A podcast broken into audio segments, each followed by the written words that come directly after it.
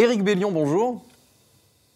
Bonjour. Alors, je vais vous demander votre plus lointain, profond et intense souvenir sur un euh, bateau, votre Madeleine de Proust en mer, si, je puis dire. Alors, j'ai un, souvenir euh, très précis qui est de mon premier tour du monde à la voile. Euh, je devais avoir une vingtaine d'années. On était parti avec deux copains sur une coque de noix, se demander comment elle arrivait à flotter.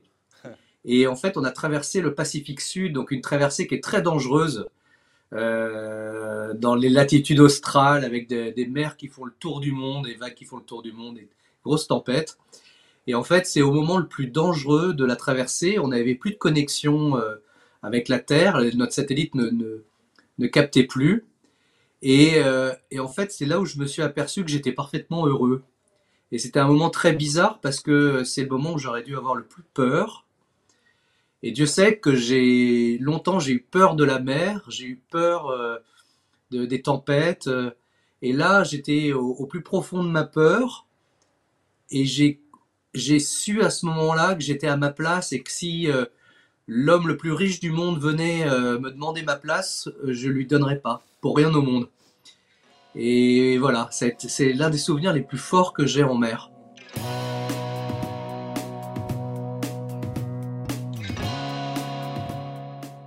Bonjour à tous et bienvenue au Talk Décideur du Figaro en visio avec aujourd'hui sur mon écran euh, et sur le vôtre Eric euh, Bellion, donc il y a le soleil un petit peu euh, dans la tête, mais c'est normal, il était à Fouenan dans le Finistère Sud, donc il fait très beau, chacun le sait. vous êtes navigateur, vous êtes explorateur et entrepreneur, vous êtes fondateur de Comme un seul homme, vous avez fait il y a 20 ans une école de commerce, donc l'EM Lyon, avec une majeure entrepreneur. Est-ce que vous avez toujours voulu faire le métier que vous faites aujourd'hui, si tant est que vous considériez ça comme un métier? Alors oui, je considère ça comme un métier et non, je ne pensais pas du tout faire ça. Euh, J'avais pas beaucoup d'imagination et mon entourage n'en avait pas beaucoup quand j'étais jeune. Et donc euh, j'ai fait une école de commerce euh, en me disant que je, je, serais entrepreneur, mais je ne savais pas vraiment dans quoi. Et il se trouve que j'ai eu la chance incroyable dans cette belle école de commerce qui s'appelle l'EM Lyon de rencontrer deux gars, Brice et Hervé, avec qui euh, j'ai eu la chance de faire un tour du monde qui a duré quasiment trois ans. Et c'est ce tour du monde qui a changé ma vie.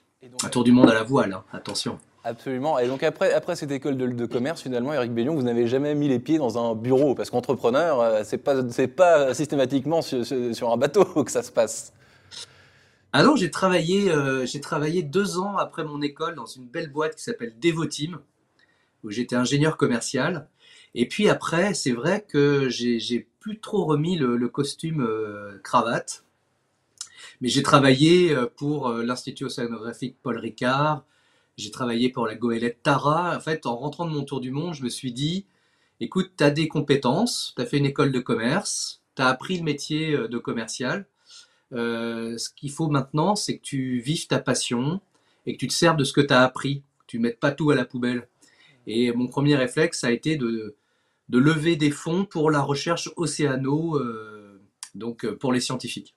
Euh, comment est-ce que vous organisez justement vos différentes activités? Parce que vous avez plusieurs activités, Eric Bellion, vous n'êtes pas tout le temps sur votre, sur votre bateau. Donc derrière cette casquette, justement, cette double, voire triple casquette de navigateur, entrepreneur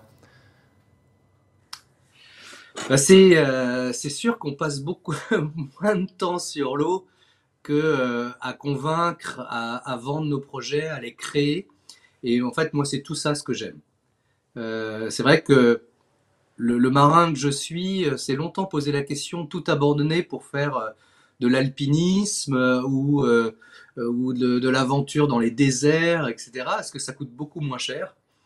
La voile est un sport qui coûte très très très cher.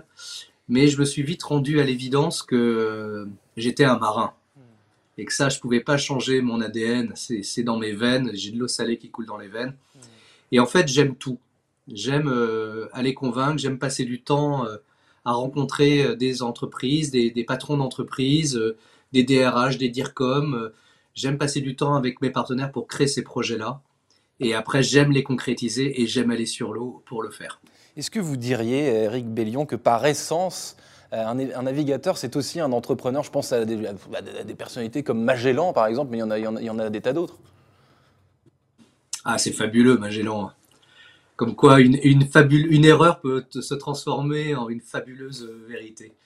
Euh, oui, euh, c'est complètement lié. C'est encore une fois, c'est un sport mécanique euh, aussi complexe que la Formule 1. Et donc, euh, c'est un, un, sport ou des aventures qu'on ne peut pas faire tout seul. C'est impossible. Il faut euh, des équipes. Pour vous dire, aujourd'hui, dans le projet que, que je mène, il y a 177 personnes euh, impliquées. Un chantier, un design team, une équipe technique, une équipe de communication. Donc tout ça, ça demande des moyens, ça demande un savoir-faire. Et oui, il faut être entrepreneur, il faut être chef d'entreprise. Et après, on va sur l'eau tout le monde n'a pas ces compétences que vous, vous, euh, vous, avez la concurrence euh, dans ce métier juste de, rêve. Eric euh, Bellion, vous l'avez, donc votre société s'appelle Comme un seul homme. Donc évidemment, il y a beaucoup, beaucoup de personnes derrière, mais vous, vous êtes même la star. La concurrence dans ce métier, elle s'exerce comment? Il y a beaucoup d'ego, j'imagine, entre les navigateurs, les marins, les navigatrices aussi d'ailleurs, parce qu'il y a de plus en plus de femmes. Heureusement qu'il y a de plus en plus de femmes, on en a besoin, il n'y en a pas encore assez, il en faut encore plus. Oui, évidemment qu'il y a une concurrence et évidemment quand, on touche au domaine de l'aventure, euh, il y a des égaux très forts. Et il y a des beaux égaux et des, et des égaux un peu plus laids, comme partout en fait, mais c'est vrai que l'aventure rend un peu plus fou. Et, et si on parle du Vendée Globe, euh, qui est euh, un peu l'Everest des mers, c'est vrai que elle rend encore plus fou euh, parce que c'est une, une passion qui est chevillée au corps pour tout le monde et on est prêt à tous les sacrifices pour y arriver.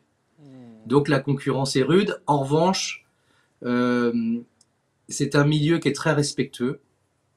Euh, c'est-à-dire qu'on ne se marche pas sur les pieds. Euh, on sait très bien. Moi, je sais par exemple, je ne vais pas aller démarcher les partenaires d'un autre concurrent. Voilà, on est, on est, on, se, on se respecte, on se parle. Mais moi, j'aimerais qu'il y ait toujours plus de, collaboration et plus de mutualisation. Il y a encore du chemin à faire. Et vos, singularités à vous, Éric Bellion, en tant qu'homme, en, tant que navigateur, c'est quoi par rapport, à, par rapport à vos concurrents, vos points forts? Qu'est-ce qui fait qu'on va, on va supporter? Là, je pense, je me mets à la place de tous ces, tous ces gens qui regardent le Vendée Globe, qui sont, parce que c'est quelque chose qui impressionne, évidemment. Je crois que c'est vous qui avez dit que, que, finir un Vendée Globe, c'était mieux que de gagner une Coupe du Monde. Qu'est-ce que, qu'est-ce qui fait qu'on va suivre Éric Bellion en particulier et pas, et pas un autre, quoi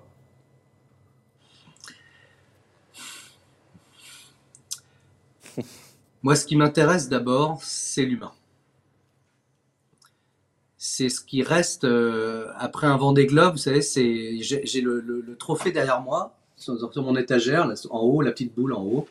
Ben, elle prend la poussière. Il y a un DVD aussi, là, il prend la poussière. C'est ça a peu d'intérêt tout ça. Ce qui est intéressant, c'est ce qui reste après. Et je suis dans un sport qui est extrêmement mécanique, où comme beaucoup de, choses, beaucoup de, de, de, discipline ou même dans les entreprises, on privilégie toujours la technique.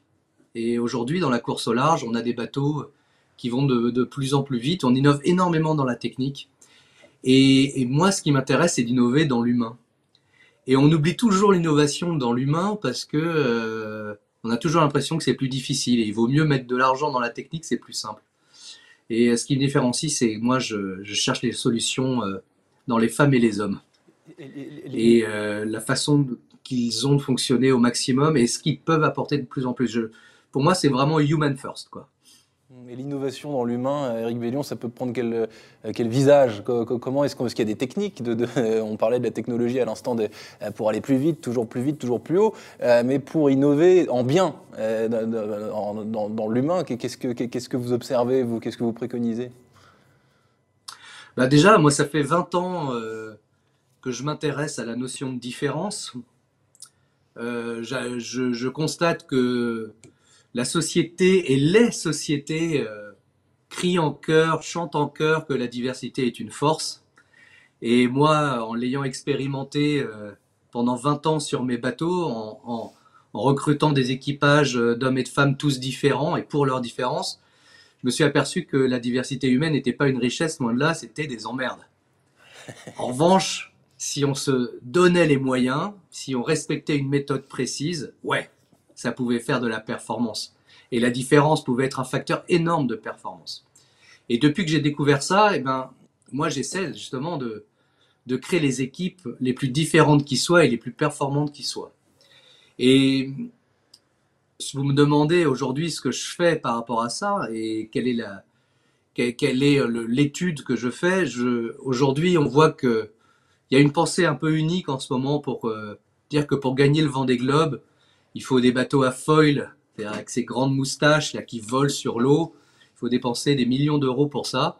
Et moi je me dis, bah non, il y a, sûrement une autre voie il y a une voie qu'on n'explore pas parce qu'elle semble folle. Mais pour moi, c'est d'avoir euh, plusieurs personnes qui font le vent des globes. C'est-à-dire euh, d'avoir plusieurs skippers, plusieurs bateaux qui mettent tout en commun et qui vont euh, lever la performance, tous les aspects de la performance sur le vent des globes. Et donc, ce qu'on essaie de créer aujourd'hui, ce qu'on est en train de créer, puisqu'on est en train de construire le premier bateau, c'est la première équipe du vent des globes. C'est-à-dire, comme une équipe de Formule 1, par exemple comme Red Bull, qui a deux et quatre voitures, euh, pour moi, le Vendée Globe, ben, pour aller le gagner, il faut avoir plus de deux bateaux. Et donc, c'est ce qu'on est en train de monter, la première équipe du Vendée Globe la disruption du vent des globes par, euh, par Éric Bellion. Pour terminer, pardonnez-moi cette question peut-être un peu candide et, rêveuse, mais on parlait tout à l'heure de Magellan. Euh, est-ce qu'un navigateur, en chaque navigateur aujourd'hui, euh, il y a cette possibilité d'une île, cet, espoir même infime de, de découvrir quelque chose quoi? Ah bah là, ça fait partie du fantasme hein, de découvrir, de découvrir des choses. Euh, il y a encore des endroits dans le monde où on peut découvrir des choses et c'est les endroits où il fait froid, où la mer est mauvaise, où il n'y a, a, pas beaucoup de gens qui y vont. Il y en a toujours un peu plus, mais ça fait toujours aussi peur. Et la mer, euh, malgré toutes les innovations techniques possibles, malgré l'amélioration des, des bateaux, des prévisions météo, elle reste dangereuse. Et donc on peut toujours aller là-bas. Et je vais vous faire une autre réponse, c'est que la mer, elle est toujours différente. Et quand euh, je vais en mer, je découvre toujours des choses. Des choses sur le monde qui m'entoure et des choses sur moi. Donc, dès à chaque sortie de bateau, moi, je découvre une île. Éric Bellion, merci infiniment d'avoir répondu à mes questions pour le talk décideur du Figaro, navigateur, explorateur, entrepreneur. Voilà, donc plein de casquettes euh, finalement qui se, bah, vous l'avez bien décrit, hein, dans laquelle il y a des ficelles, des passerelles euh, et des liens. Merci infiniment et je vous souhaite une excellente journée. Merci à vous, très bonne journée et merci de m'avoir accueilli.